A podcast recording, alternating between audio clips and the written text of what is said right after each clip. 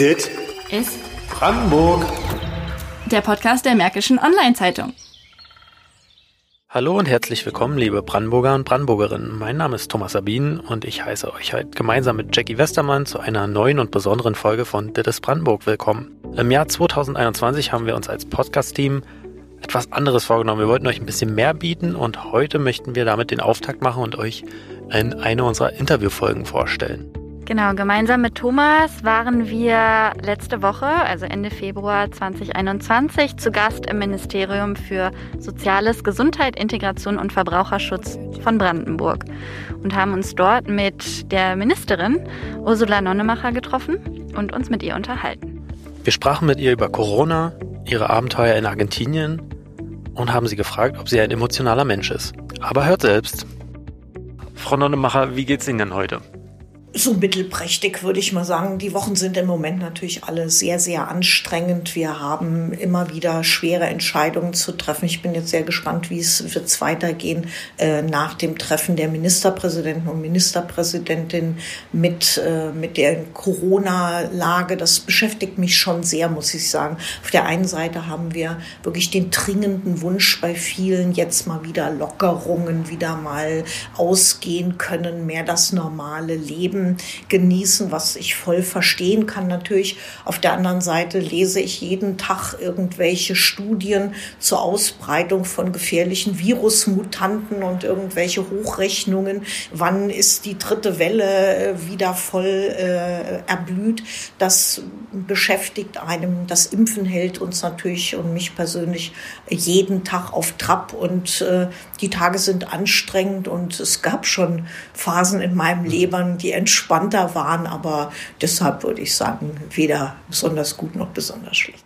Wir hoffen, dass wir heute nicht nur über die schwierige Lage, in der wir uns alle, die ganze Welt ja eigentlich äh, befindet, sprechen, sondern dass wir vielleicht die Gelegenheit nutzen, sie auch als Person ein bisschen näher kennenzulernen. Ähm, auch abseits ihrer politischen Arbeit, aber es geht auch ein bisschen um äh, die Politik. Derzeit sind Sie ja eine der gefragtesten Personen bei uns im Bundesland und über die Grenzen des Bundeslandes hinaus weiß man, wer Sie sind, ähm, schätzt Sie und trotzdem war es ja nicht so ganz leicht, diesen Termin zu bekommen bei Ihnen. Wie sehen derzeit denn Ihre Tage und Ihre Wochen in der Regel aus? Also die sind, wie gesagt, schon sehr, sehr stark angefüllt. Also ich fange manchmal morgens um 6 Uhr wirklich an, äh, noch Akten zu lesen, über denen ich am Vorabend dann eingeschlafen bin oder äh, um mich vorzubereiten auf die Termine des Tages. Und ähm, ist, der ganze Tag ist halt mit Sitzungen, jetzt meistens in Form von Videokonferenzen, Telefonkonferenzen, äh, angefüllt mit vielen Arbeitsbesprechungen. Natürlich hier auch im Ministerium. Außentermine sind eher weniger, Corona bedingt, weil ja die meisten Dinge abgesagt werden. Und dann kommt halt im Fünf-Minuten-Takt kommen hier Meldungen, Papiere, neue Informationen rein. Sehr viel auch aus dem Bundesgesundheitsministerium. Ministerium sehr viel auch über das Netzwerk der Gesundheitsministerkonferenz. Also ich telefoniere ja manchmal äh, häufiger mit der GMK, als ich meinen Mann sehe. Und ähm, da sind mhm. halt ständig neue Informationen, neue Entscheidungen. Und wenn man dann hier so halbwegs durch ist und abends nach Hause kommt, dann habe ich meistens also ein solches Aktenbündel, was ich mit nach Hause nehme. Und äh, das ist schon anstrengend. Ich versuche samstags mal wirklich ein bisschen runterzuschalten. Man muss ja auch mal einkaufen gehen, man muss sich ja auch mal ein ganz bisschen dem Familienleben irgendwo widmen. Hm. Würden Sie sagen, dass der Beruf als Politikerin Stressresistenz einfordert? Würden Sie sagen, Sie sind selber stressresistent? Ähm, auf jeden Fall äh, muss man sehr viel Stress abhaben können, das ist klar. Ich denke, ich bringe so von meinem beruflichen Werdegang natürlich schon eine gewisse Voraussetzung mit. Ich war ja 26 Jahre lang Klinikärztin, ähm, sehr, sehr häufig über Jahre im Schichtdienst, sehr häufig im Bereich Notfallmedizin, Intensivmedizin. Da hat man auch sehr viel Stress bewältigen müssen, arbeiten zu ungünstigen Zeiten, auch dort viel Wochenenddienst, viele Nachtschichten, da nebenher drei Kinder großgezogen mit meinem Mann gemeinsam, daneben noch Politik im Ehrenamt gemacht. Ich war 16 Jahre lang Stadtverordnete in meiner Heimatstadt Falkensee als Fraktionsvorsitzende der äh, grünen Ratsfraktion sozusagen. Also ich denke, ich kann arbeiten und kann schon ein ganz gutes Pensum bewältigen. Das bringe ich mhm. auch mit und auch durch die berufliche äh, Vorerfahrung auch Umgang mit Stress ist mir sehr wohl vertraut. Aber natürlich ist das hier nochmal eine andere Dimension und äh, dass man auch so im öffentlichen Fokus steht, äh, das äh, ist natürlich ungewohnt und da muss man auch mit umgehen lernen. Hm. Wie geht Ihre Familie damit um, die ja dann sicherlich auch stresslindernd auf Sie wirkt, wenn Sie am Wochenende Zeit mit ihr verbringen können? Also meine Kinder sind alle erwachsen und aus dem Haus. Ich meine, wir haben ein sehr gutes Verhältnis. Wir äh, chatten häufiger oder wir haben so unsere Family Groups, äh, in denen wir uns austauschen mhm. oder auch hin und wieder mal eine kleine Videokonferenz im Familienkontext. Äh, aber klar, wir sehen uns im Moment halt auch sehr selten und die Kontakte sind ja auch da beschränkt, wenn sozusagen es heißt, ein Haushalt plus eine Person. Dann äh, neulich wollte mein Sohn mit seiner schwangeren Frau uns besuchen kommen. Das war dann eigentlich nach Eindämmungsverordnung schon nicht mehr möglich und ich muss ja auch als Vorbild vorangehen. Also von daher sind natürlich auch im familiären äh, Umfeld die Kontakte sehr, sehr eingeschränkt und äh, mein Mann arbeitet als Arzt ebenfalls im Schichtdienst und in einem sehr, äh, sehr turbulenten Zusammenhang in der Rettungsstelle. Wir sehen uns auch nur sehr bedingt. Also ich habe ihn gerade heute Morgen noch gefragt, sagte, Heute habe ich Spätdienst, morgen habe ich Spätdienst, übermorgen habe ich Spätdienst, Montag habe ich Spätdienst. Also mhm. das ganze Wochenende wird so abgehen, dass wir äh, vielleicht schön zusammen frühstücken, aber ansonsten, wenn ich zu Hause bin, ist er dann in, in der Klinik und äh, ist anstrengend, ja. Hätten Sie denn diese schwierige Zeit, auch jetzt mit Corona, es geht jetzt ein Jahr, hätten Sie das je so kommen sehen, dass Ihre Arbeit so viel Kraft fordert als Ministerin in Brandenburg? Also wissen Sie, ich war jetzt zweimal hintereinander die Spitzenkandidatin des Grünen äh, Verbandes hier in Brandenburg. Und als Spitzenkandidatin habe ich ähm, auch die äh, Koalitionsverhandlungen natürlich maßgeblich für unsere Partei mitgestaltet. Und es war ja klar, dass mein Kollege Axel Vogel und ich, dass wir sozusagen äh, für ein Ministeramt in Frage kommen. Da war ich schon natürlich darauf vorbereitet. Aber äh, wie das dann so in der Realität aussieht, dass äh, äh, hat dann erst die Praxis irgendwie erwiesen. Das ist ja nahtloser Übergang. Sie werden vereidigt und am nächsten Morgen stehen Sie hier äh, vor mehreren hundert äh, Mitarbeitenden und sagen, hallo, ich bin die Neue und äh, schön, dass wir uns jetzt kennenlernen können. Also ich habe in den ersten Wochen wirklich versucht, hier durchs Haus zu gehen, in jedes Arbeitszimmer, jeden einzelnen Mitarbeiter und Mitarbeiterin persönlich zu begrüßen und persönlich mich vorzustellen das, was mit Corona dann auf uns zugekommen ist, das konnte kein Mensch antizipieren. Also ich kann mich noch gut daran erinnern, äh, dass ich so um die Jahreswende, ich glaube, es war der 31.12.2019, als dann das, die Meldung aufkam, in China, in Wuhan ist eine neue Krankheit, eine neue Lungenkrankheit ausgebrochen. Viel wird gerätselt.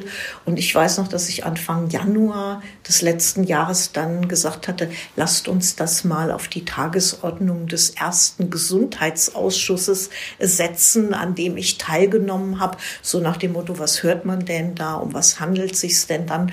Das war, wie gesagt, Anfang Januar und dann ging es ja auch wirklich vehement los. Äh, Ende Januar hatten wir dann schon Corona in Deutschland, in München, die Webasto-Fälle.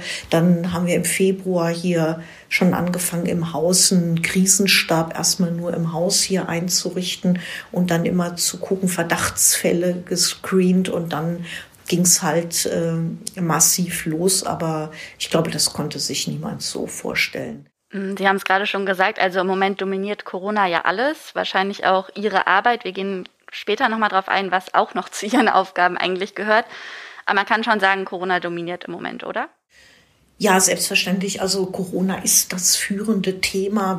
Man merkt es ja auch. Äh, wenn ich mal in so eine andere Rolle schlüpfe und zu Hause ankomme und den Fernsehapparat abends einschalte. Es geht ja nur Nachrichten, Sondersendung, Talkshows. Es ist eigentlich allumfassend Corona, die Pandemie oder jetzt seit würde ich mal sagen, seit dem Jahreswechsel auch das Impfen bestimmen halt extrem die öffentliche Aufmerksamkeit, beschäftigt die Leute sehr, sehr stark.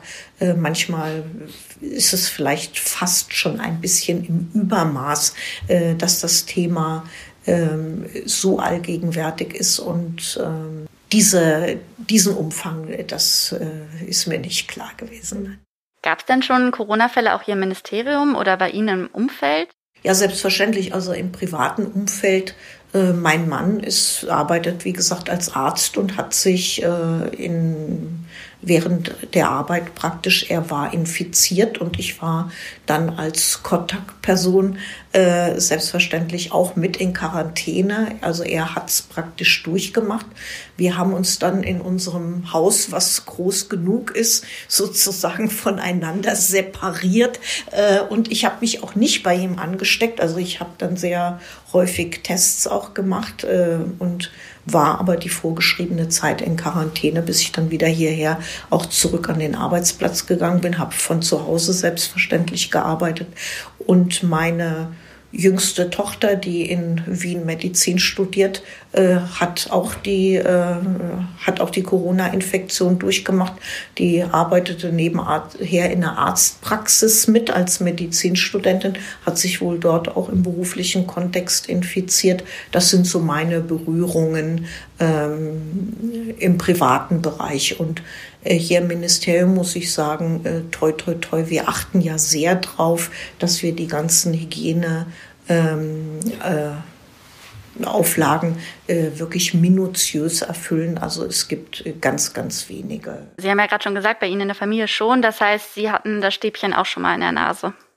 Ja, schon häufig. Also ähm, ich kann mich noch daran erinnern, als Ministerpräsident Voigtke war ja auch ähm, infiziert, war ja auch erkrankt. Dann wird ja natürlich immer zu, äh, zu geschaut, äh, wer ist mit wem wann in Kontakt getreten. Da gab es eine gemeinsame Pressetermin vor der sogenannten blauen Wand in der Staatskanzlei und da wurden dann natürlich auch ähm, äh, Herr Minister Stübken und ich auch getestet und äh, alle Vorsichtsmaßnahmen eingehalten.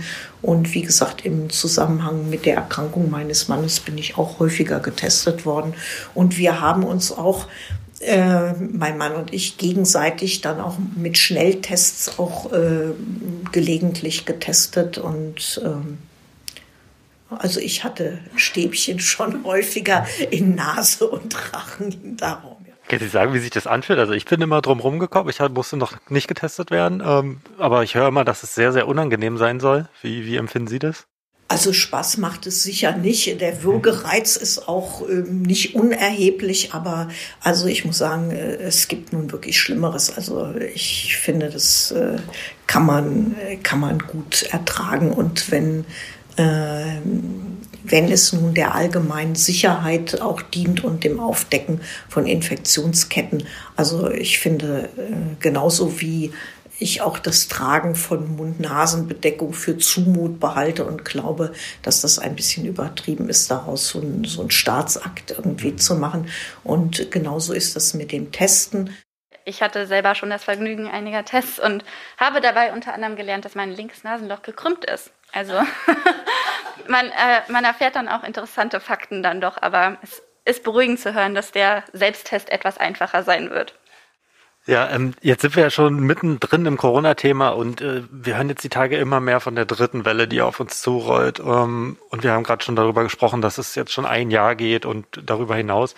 Ähm, glauben Sie vielleicht auch in Bezug auf die Brandenburger und Brandenburgerinnen, dass die Gesellschaft belastbar genug ist, also dass die Brandenburgerinnen belastbar genug sind? Also ich finde, das ist, muss man ja einfach mal sagen, dass äh, diese sehr langen Lockdown-Maßnahmen ja von einem Großteil der Bevölkerung wirklich auch mitgetragen worden sind und dass sich auch sehr viele wirklich da äh, penibel dran halten. Wir haben halt das Problem, dass wir einen gewissen Anteil an Bevölkerung haben, die das Coronavirus und die Gefahren immer noch gänzlich leugnet und diese Maßnahmen per se ablehnt. Das ist natürlich eine Schwierigkeit, aber ich finde das schon sehr bewundernswürdig, dass doch so viele äh, das alles mitgetragen haben. Ich kann mich noch erinnern, letztes Jahr im Frühjahr in der ersten Welle die Diskussion Mund-Nasenschutz, ist es überhaupt sinnvoll oder so. Inzwischen haben wir die weiteren Ausweitungen beim Einkaufen auf den Parkplätzen, vor den äh, Discountern oder ähm, in allen, in allen öffentlichen Gebäuden, äh, jetzt auch in der Schule. Wir haben den Übergang von den normalen Stoffmasken, den Alltagsmasken auf medizinische Masken. Und da sind äh, doch eigentlich die größten Teil der Menschen äh, sind dem doch auch gefolgt und haben äh, das auch eingesehen. Und natürlich ist das lästig gerade, dass das immer weitergeht. Aber ich muss einfach sagen, ähm, diese Entwicklung, dass wir jetzt Mutationen haben, die einfach ansteckender sind und sich äh, von daher auch in der Verbreitung schneller durchsetzen als, ich sag mal, der Wildtyp-Virus, der im Moment hier noch vorherrscht. Das ist natürlich auch so eine neue Entwicklung. Das hätte ich mir auch vor ein paar Monaten so nicht vorgestellt. Aber wir haben nun die Erkenntnisse aus Großbritannien, wir haben die Erkenntnisse aus Irland, aus Portugal, wo das wieder sehr heftige Wellen ausgelöst hat. Und wir sehen das jetzt halt auch hier. Und natürlich heißt es immer, keine schlechte Laune verbreiten, nicht immer Pessimismus und Mahnung und den Leuten Angst machen. Aber das ist natürlich meine, auf, meine Rolle äh, als Gesundheitsministerin, dass ich sagen muss, Leute, alles, was uns die Wissenschaft im Moment äh, vorrechnet und die Modellierungen, so heißt es ja, die vorgenommen werden, deuten darauf hin, dass halt diese britische Mutante sich sehr, sehr schnell auch in Deutschland verbreiten wird und da diese äh, Variante ansteckender ist und auch, das sind die neuesten Erkenntnisse, vermutlich auch mit schwereren Krankheitsverläufen einhergeht. Und zwar in allen Altersgruppen muss man das natürlich schon sehr, sehr ernst nehmen. Und ähm, das Virus fragt nicht danach, ob wir noch Lust auf diese Maßnahmen haben, sondern äh, wir müssen der Lage begegnen. Also ich habe gestern äh, war ja Landtagsplenum, da heißt es auch wieder, die Regierung hat uns hier Zwangsmaßnahmen verordnet. Das ist äh, das ist Blödsinn. Das Virus ist da und das Virus ist die Herausforderung. Wir machen das doch nicht aus Bösartigkeit oder Jux und Dollerei, sondern wir machen das, was praktisch weltweit alle Regierungen, alle Exekutiven machen. Wir versuchen, das äh, Infektionsgeschehen einzudämmen. Und wir haben doch aus anderen Ländern auch Beispiele, die die Sache einfach laufen zu lassen, ist doch das Allerschlimmste, sowohl für die Gesundheit der Menschen. Es ist schwierig, es bleibt schwierig, es nervt, aber wir können es uns nicht aussuchen und müssen mit der Situation umgehen. Das Schöne ist ja, dass wir tolle Wissenschaftlerinnen und Wissenschaftler haben und Impfstoffe, die jetzt auch zugelassen sind und so langsam verimpft werden. Der langsame Start der Impfzentren, auch in Brandenburg, wurde ja zu Recht auch kritisiert. Vielleicht können Sie noch mal kurz sagen, woran das lag und welche Schritte wir jetzt auch vielleicht gerade in den nächsten Wochen erwarten können, dass Thomas hier und ich vielleicht sogar dieses Jahr noch geimpft werden. Na, Sie sind natürlich noch sehr jung, aber irgendwann sind Sie natürlich hoffentlich auch dran. Also ich muss erst mal sagen, und das soll jetzt, äh, das soll jetzt nicht so, äh, so wirken, ich weise alle Kritik zurück oder so. Natürlich bin ich hier die verantwortliche Gesundheitsministerin und ich stelle mich auch der Kritik am, an der Impfkampagne und äh, wir sind auch immer bemüht, hier mit unserem Projektbüro, mit unserem Lenkungsgremium Impfen auf Kritik zu reagieren. Wir haben schon viele Prozesse immer wieder angepasst und versucht zu verbessern. Aber ich muss muss trotzdem mal sagen, ähm, ich finde das unangemessen, dass in Deutschland permanent nur von der Katastrophe und dem Desaster und wie grauenhaft alles geredet wird. Das ist unangemessen. Es war völlig klar, es ist eine wahnsinnige Leistung, praktisch innerhalb von zehn Monaten nach Ausbruch einer neuen Krankheit, mit der keiner umgehen könnte, innerhalb von von einer so wahnsinnig kurzen Zeit jetzt bereits drei hochwirksame Impfstoffe am Start zu haben. Noch im Jahr 2020, also praktisch im Dezember, ging es mit den ersten Impfungen los. Das ist eine unglaubliche Leistung. Die Entwicklung von Impfstoffen hat früher viele, viele Jahre bis Jahrzehnte in Anspruch genommen. Das ist ein, da haben die Wissenschaftler international hervorragend zusammengearbeitet und dass das überhaupt nicht mal gewürdigt wird, was das für eine tolle Sache ist. Äh, das finde ich ein bisschen traurig. Dann ähm, kommen die Impfstoffe auf den Markt und werden zugelassen. Aber es ist klar, es steht am Anfang halt nur eine gewisse Menge zur Verfügung und zwar nur eine gewisse geringe Menge. Das war eigentlich auch immer klar. Dann kam die Debatte, wer soll den bevorzugt bekommen. Das hat die ganze Sache natürlich auch sehr, sehr schwierig gemacht. Diese Priorisierungsdebatten, die hochgefährdeten Älteren zuerst, andere später. Wer kriegt ihn, wer kriegt ihn nicht. Das hat das Management und alles auch sehr, sehr schwer gemacht.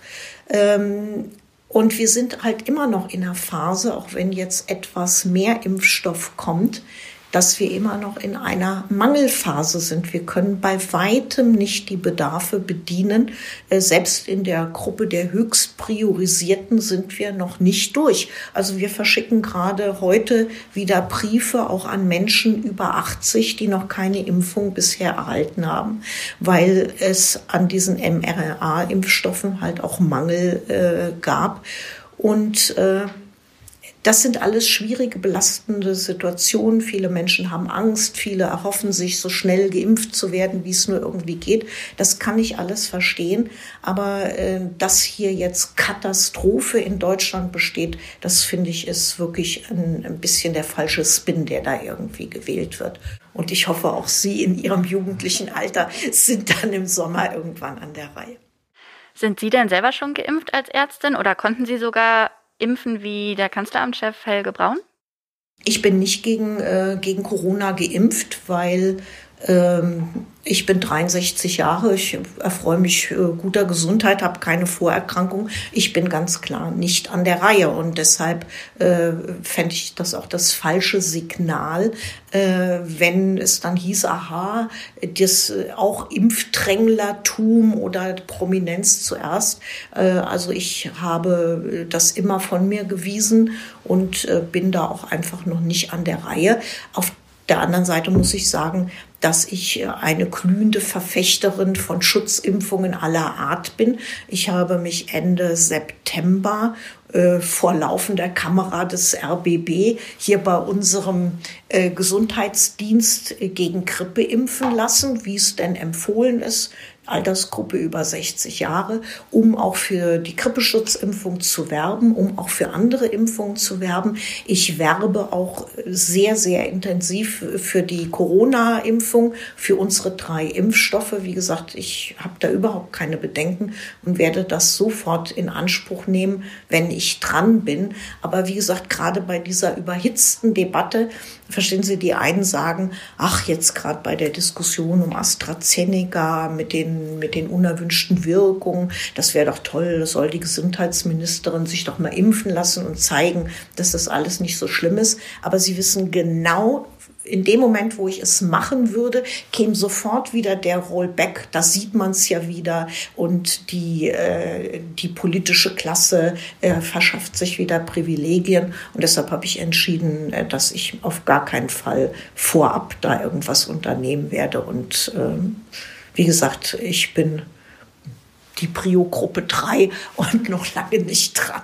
Ich glaube, wir halten mal fest, dass Corona nervt, aber wir alle nicht drum rumkommen und uns da wohl noch ein bisschen mit beschäftigen müssen. Ähm, aber ich glaube, es wäre zu einfach ähm, für uns alle.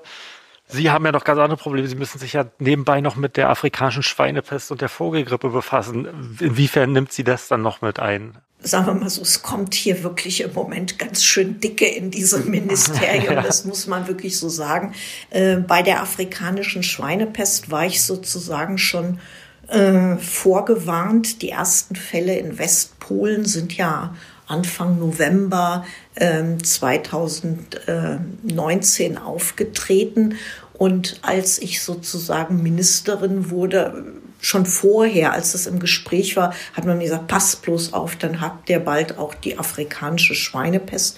Und das war ja auch eine meiner ersten, ich will mal sagen, meiner ersten Aktivitäten äh, nach der, äh, nach der Vereidigung Ende November äh, ging es ja dann gleich los, Zäune an der Neiße aufzubauen. Diese, wir haben ja diese Elektrozäune ähm, ähm, aufgebaut auf der vollen Länge. Das wurde zum Teil so ein bisschen belächelt, so nach dem Motto, jetzt ist eine Grüne im Amt und errichtet gerade äh, wieder Grenzen an der Oder-Neiße. Äh, was ist denn das für ein politisches Signal? Habe ich gesagt, das ist äh, völliger Unsinn. Wir müssen versuchen, äh, da den, äh, den Schutz von Brandenburg und auch Deutschland äh, vor der afrikanischen Schweinepest äh, da was zu tun. Und das äh, war damals halt ein schnelles Mittel, diese Elektrozäune, die man dort relativ schnell aufstellen konnte, äh, ins Spiel zu bringen. Ähm, die haben auch eine gewisse Wirksamkeit entfaltet, aber natürlich äh, keine, keinen Vergleich mit, mit festen Zäunen oder so. Also ich war schon gewarnt, was die afrikanische Schweinepest angeht, aber als wir es dann halt trotzdem im September dann die ersten Fälle hier äh, registriert haben, das, das war schon ein Schock und es hat uns natürlich hier auch massiv beschäftigt.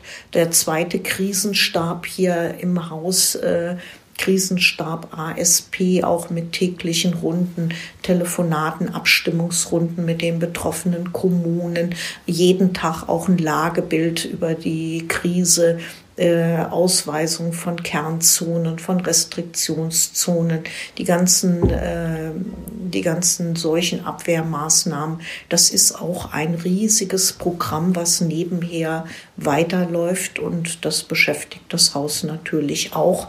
Nicht ganz so stark wie Corona, aber auch das bindet sehr, sehr viel Arbeitskraft, mhm. gerade in der Abteilung drei, äh, die sich mit Verbraucherschutz und Tierseuchen befasst da ist viel zu tun.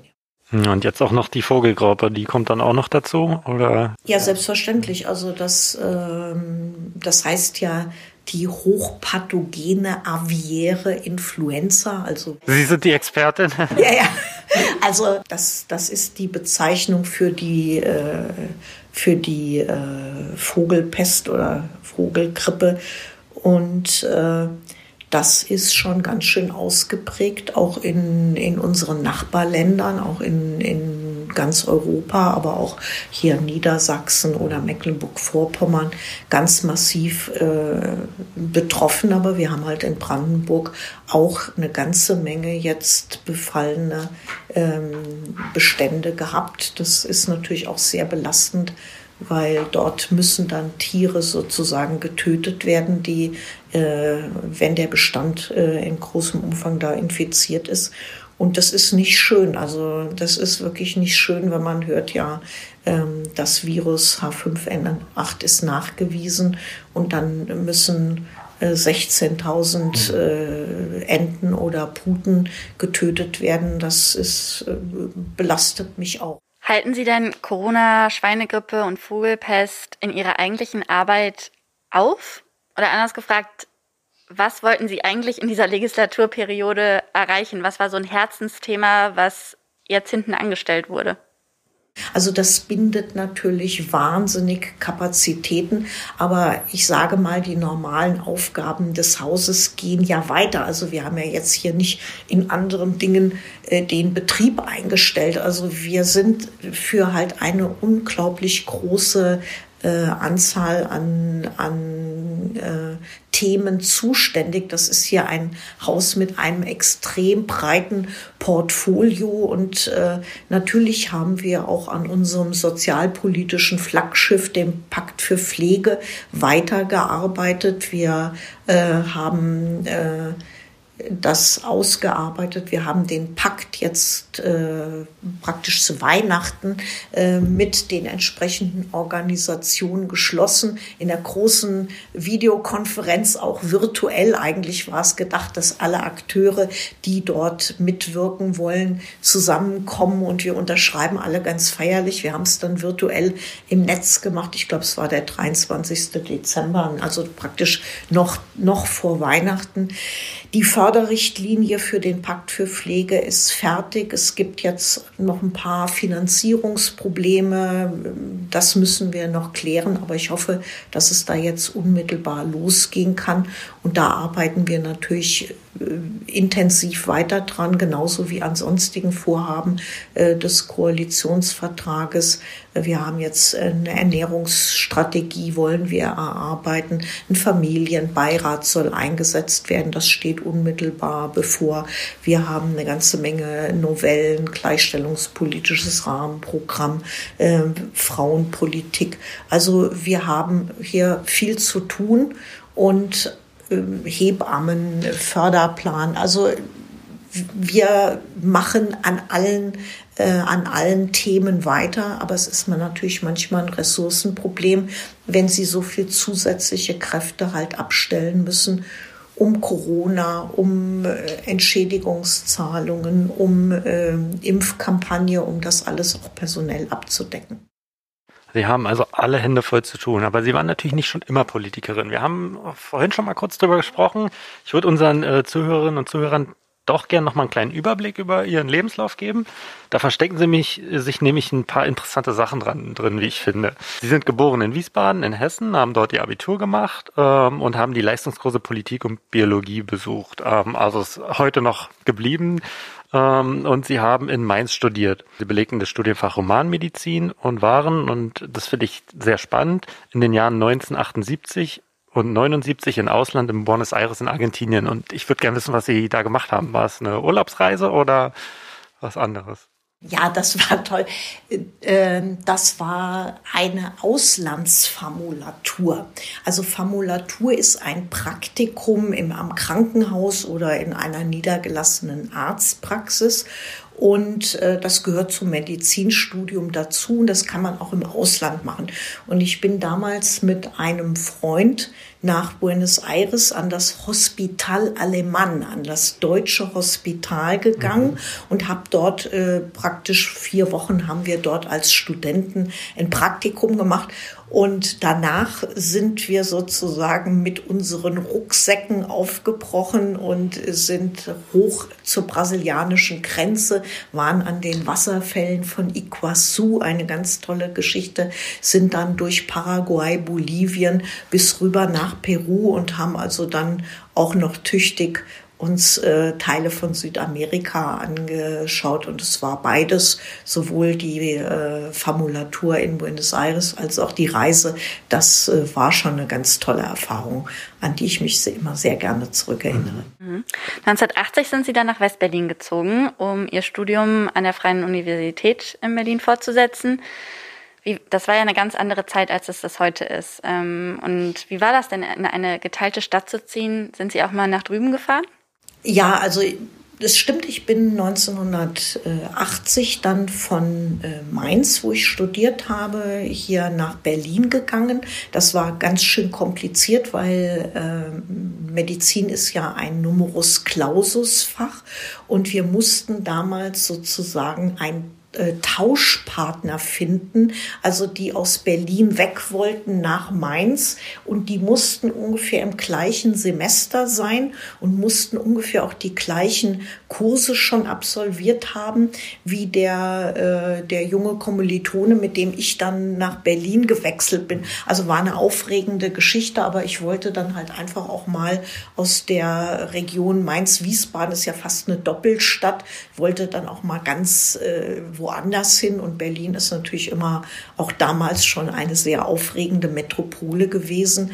Aber natürlich war das schon eine interessante Erfahrung. Und selbstverständlich bin ich auch in Ostberlin gewesen. Wir haben dort auch Freunde getroffen, häufiger.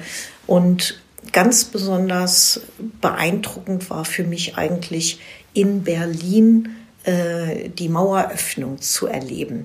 Also das ist, glaube ich, eines der eindrücklichsten Erlebnisse bisher in meinem Leben, was ja auch schon ganz schön lange währt. Ähm, ich weiß noch wie heute, mein ältester Sohn war damals zehn Monate alt. Ähm, äh, ja, und ich bin an dem Abend des 9. November in eine Vorlesung für Ärzte gegangen im Klinikum Westend damals und habe so eine Vorlesungsreihe Innere Medizin äh, besucht.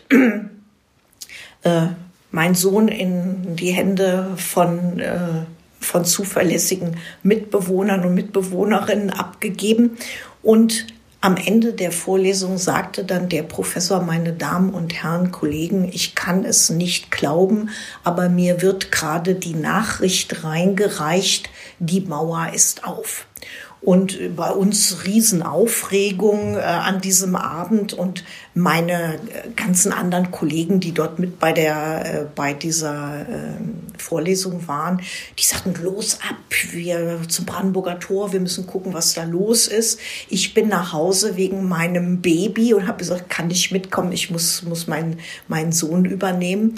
Und am nächsten Morgen war ich eigentlich mit ihm auf dem Weg in die Kinderkrippe, um ihm dort einzugewöhnen. Und dann habe ich gesagt, nee, das geht überhaupt nicht. Äh, hab, hab dem Kleinen einen Schneeanzug in den Kinderwagen, heißen Tee mit. Und dann sind wir zum Grenzübergang Invalidenstraße gegangen und haben dort gestanden und äh, gesehen, wie dann praktisch sich eine Tür öffnete und nacheinander die Menschen einzeln auch zu Besuch kamen. Äh, Maueröffnung dann der 10. November. Also absolut eindrucksvoll. Und in diesen Wochen war ganz Berlin im Ausnahmezustand geplünderte Discounter-Filialen, riesige Menschenschlangen um die Sparkasse, äh, die ganze Stadt im Freudentaumel und so. Also das sind, das sind so Bilder, ähm, die gehen mir nie aus dem Kopf und das war eine wahnsinnig aufregende Zeit. Das glaube ich, das glaube ich auf jeden Fall. Sie haben dann drei Jahre später, um den Lebenslauf noch ein bisschen fortzuführen, angefangen in Berlin-Spandau als Ärztin zu arbeiten. Äh, was ist es denn, was Sie an der Medizin so fasziniert? Also warum haben Sie diesen Weg damals eingeschlagen? Medizin als Humanwissenschaft ist halt sehr, sehr breit. Also das ist nicht, nicht nur rein naturwissenschaftlich ausgerichtet und der sowohl die wissenschaftlichen Ansätze als auch halt der Umgang, der praktische Umgang mit Menschen hat mich einfach immer fasziniert und ich habe diesen Beruf auch immer sehr, sehr gerne ausgeübt. Also ich war leidenschaftliche Krankenhausärztin, denke, habe das auch mit viel Engagement gemacht und dass ich dann 2009 sozusagen in die Politik gegangen bin, war jetzt nicht so ein Ausdruck, ähm, dass ich dem Beruf leid war, aber es war natürlich auch eine tolle Sache, nochmal was ganz anderes zu machen. Und den beruflichen Hintergrund kann man ja auch in der Politik gut gebrauchen, wie man an mir sieht. Äh, wenn man dann als Ärztin Gesundheitsministerin wird, ist das, glaube ich, auch eine sehr sinnvolle Ergänzung. Mhm, definitiv. Ähm, Gab es denn in der Zeit als Ärztin auch ein Erlebnis, was Sie nicht vergessen werden? Also Sie haben vom Mauerfall gesprochen, was sehr eindringlich für Sie war. Gab es das auch in Ihrer Zeit als Ärztin? Da gibt es ganz viele, ganz viele Erinnerungen, die ich, ich nicht vergessen werde. Das kann man nicht auf einen. Ich habe 26 Jahre äh, mhm. gearbeitet in dem Beruf. Ich bin, ähm, wie gesagt, ich weit über zehn Jahre auf der Intensivstation gewesen. Ich habe sehr viel Notfalleinsätze gefahren und äh, da haben sie ganz viele, äh, ich, ich weiß noch, wie ich irgendwann mal nachts in, in Spandau in einem Hinterhof in einem schlecht beleuchteten äh, Wohnung stand und hatte auch ein, ein Baby von neun oder zehn Monaten das ganz, ganz, ganz schlecht aussah. Ich bin, wusste sofort, um Gottes Willen, äh, hier brennt die Luft und wir sind gerade noch in die Kinderklinik gekommen und drei Stunden später war das Kind tot an einer fulminanten Infektion. Das sind so Sachen, die vergisst man nie oder wie man zwei Stunden äh, versucht hat, eine Frau von 40 wieder zu beleben und es nicht geschafft hat oder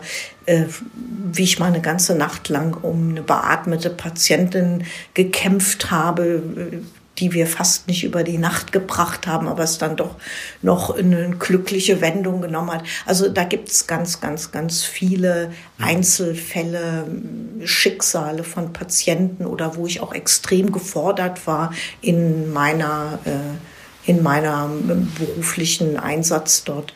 1984, äh, glaube ich, war es dann. Dann sind sie, äh, hat sie wieder die Reiselust gepackt. Sie waren in der Sowjetunion, in Mexiko, Mittelamerika, Australien, vier Jahre lang, glaube ich, wenn ich das richtig in ihrem Lebenslauf gelesen habe.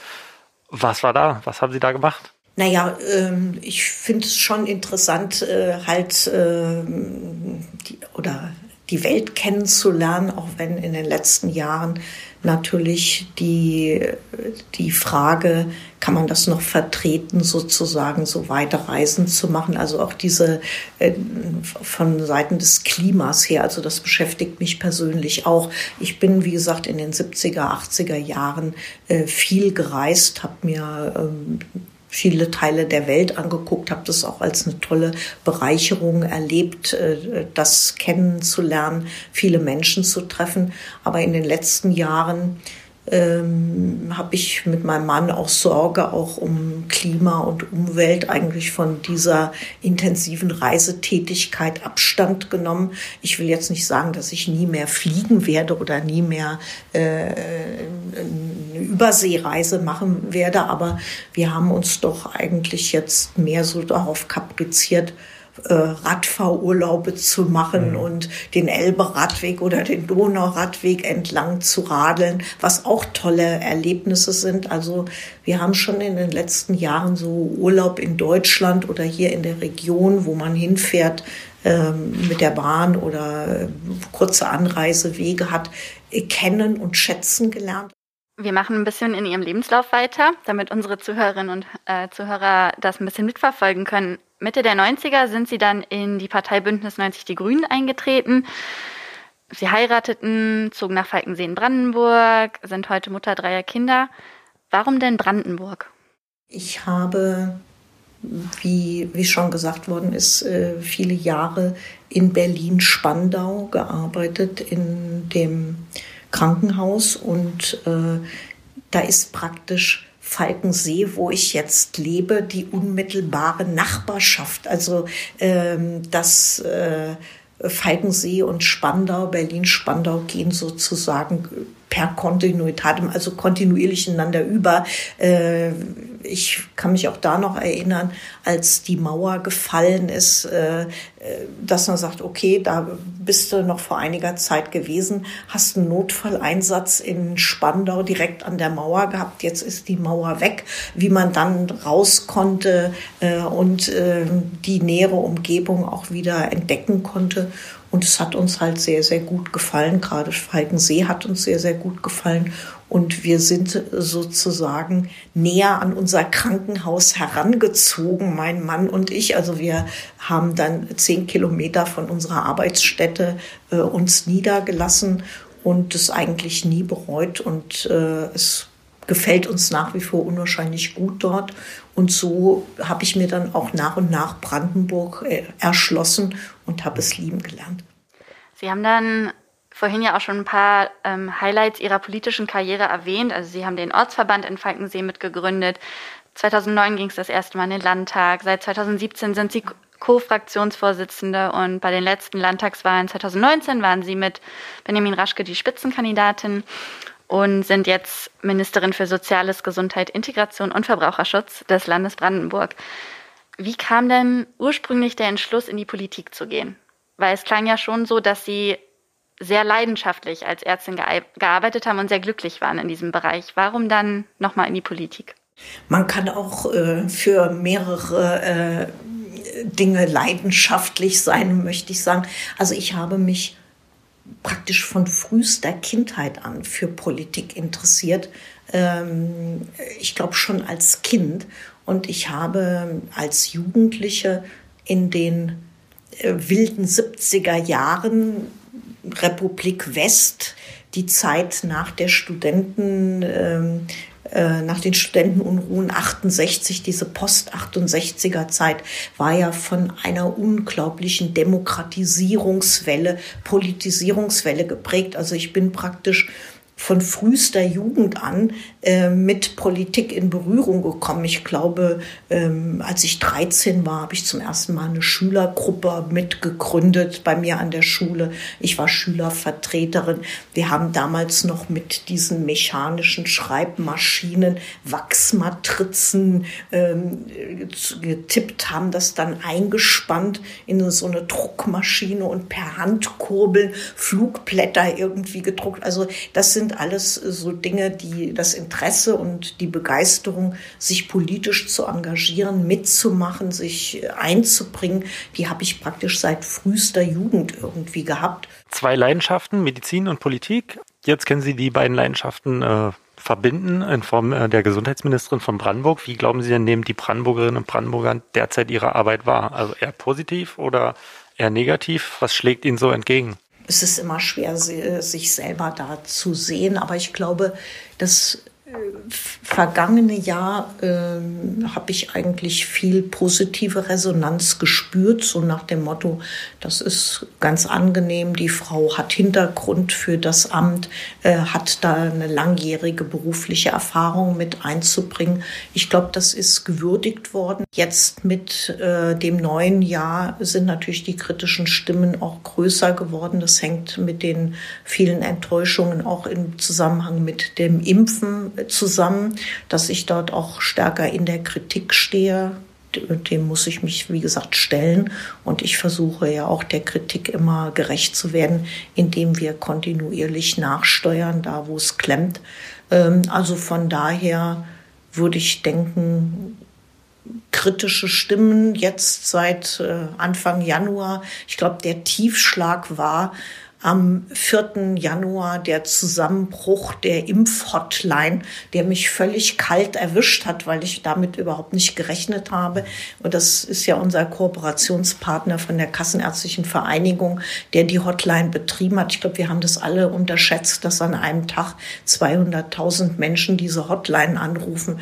Da war hier äh, eine ganz schwierige Situation. Die Leute haben sich unglaublich beschwert und haben sich äh, verlassen und verraten gefühlt und gerade alte Menschen, die dann stundenlang da in der Warteschleife hängen, das hat unglaublich viel Wut und Verzweiflung hervorgerufen, was ich auch verstehen kann. Bloß, äh, wie gesagt, mich hat es genauso äh, getroffen und ähm, da hatten wir in dieser Form halt einfach nicht mit gerechnet.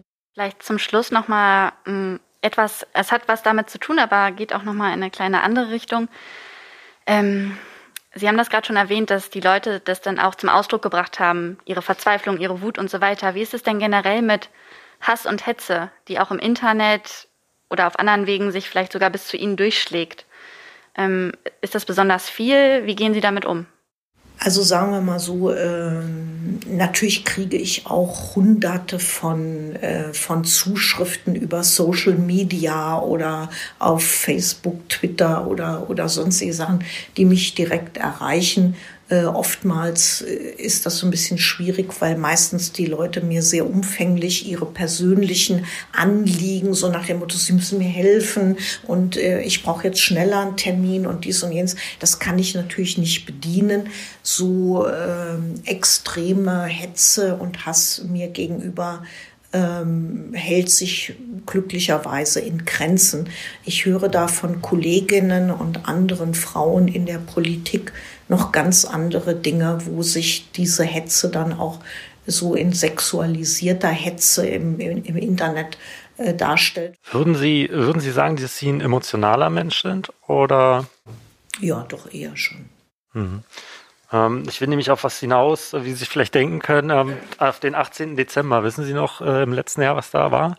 Sie eine, eine Rede im Landtag gehalten. Ich, ich verrate es einfach. Ähm, da hat es die AfD dann tatsächlich geschafft, Sie emotional herauszufordern. Ach, äh, genau, meine Rede äh, genau. zu Herrn äh, Bernd zum Fraktionsvorsitzenden. Genau, äh, Sie sind Zahnarzt und Rechtsextremist. Ja, ja. Genau, ich würde sagen, dass das, äh, wenn man äh, Social Media betrachtet, eine ihrer erfolgreichsten Reden war, weil sie sehr viral gegangen ist und auch sehr viel Feedback darauf ähm, bekommen haben. Vielleicht können Sie uns noch mal kurz sagen, was da los war. Was hat Sie denn da so wütend werden lassen?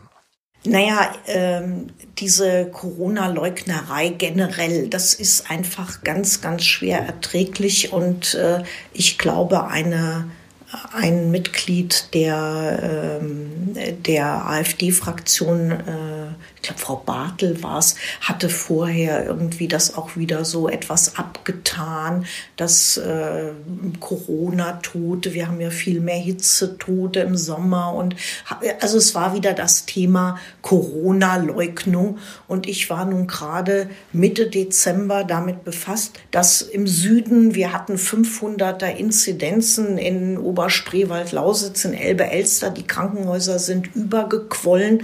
Ich musste äh, Frau Senatorin Kaleitschi in Berlin und andere Kollegen in den anderen Bundesländern darum bitten, dass wir Patienten aus Brandenburg heraus verlegen konnten, weil unsere Kliniken übergequollen sind und wir ständig ein Verlegungsmanagement im Land gefahren sind, um diese Patienten zu verteilen, damit die überhaupt noch behandelt werden konnten. Und dann sagen da Leute, es gibt kein Corona und es ist alles nicht so schlimm. Äh, da ist mir einfach der Kragen geplatzt und mhm. ich wollte jetzt zum Thema eigentlich reden, aber da habe ich sozusagen als Vorbemerkung, das war dann die Hauptrede äh, insgesamt und das musste dann auch mal raus. Waren Sie vor sich selbst ein bisschen erschrocken in dem Moment, wo, wo Sie es vielleicht Revue passieren lassen haben? Nein. Also man kann auch mal auf den Tisch schauen, würden Sie sagen. Ja, also ich finde, dass ich ähm, mich wirklich gerade im Landtag darum bemühe, die Form zu wahren und keine Überschreitungen zu machen. Aber irgendwann muss man auch mal Stellung beziehen und äh, ich habe das überhaupt nicht bereut. Ich fand das ehrlich gesagt durchaus der Situation angemessen. Wir sind jetzt auch schon zum Abschluss gekommen. Ähm, abschließend würden wir Ihnen aber gerne noch ein Angebot machen. Und zwar, Sie werden täglich, wie Sie auch vorhin schon nochmal erzählt haben, das Telefon klingelt, es gibt Post und so weiter, mit Wünschen und Sorgen der Bürgerinnen und Bürger konfrontiert. Und Sie haben jetzt die Chance, ein oder auch zwei Dinge zu äußern, die Sie sich von den BürgerInnen aus Brandenburg wünschen. Also, was wünscht sich Brandenburgs Gesundheitsministerin von den Bürgerinnen und Bürgern Brandenburgs? Ich wünsche uns allen weiterhin Geduld und Durchhaltevermögen. Äh, die Situation mit der Pandemie ist nervig, aber die Pandemie ist noch nicht vorbei. Und auch wenn es jetzt schönes Wetter ist, wie im Moment äh, draußen, und wenn man denkt, jetzt äh, muss doch mal die Zeit sich generell ändern, bitte denken Sie dran, dass weiterhin wir äh, unsere Kontakte beschränken müssen, dass wir weiterhin Hygiene- und Abstandsregeln einhalten müssen und dass wir nicht die Erfolge, die wir uns erarbeitet haben, leichtfertig aufs Spiel setzen dürfen. Wir haben jetzt gerade angefangen, die Grundschulen wieder zu öffnen, damit unsere Kinder wieder Unterricht haben können, Präsenzunterricht. Das dürfen wir nicht gefährden. Wir müssen einfach noch eine Weile bei der Stange bleiben, so schwer es auch fällt.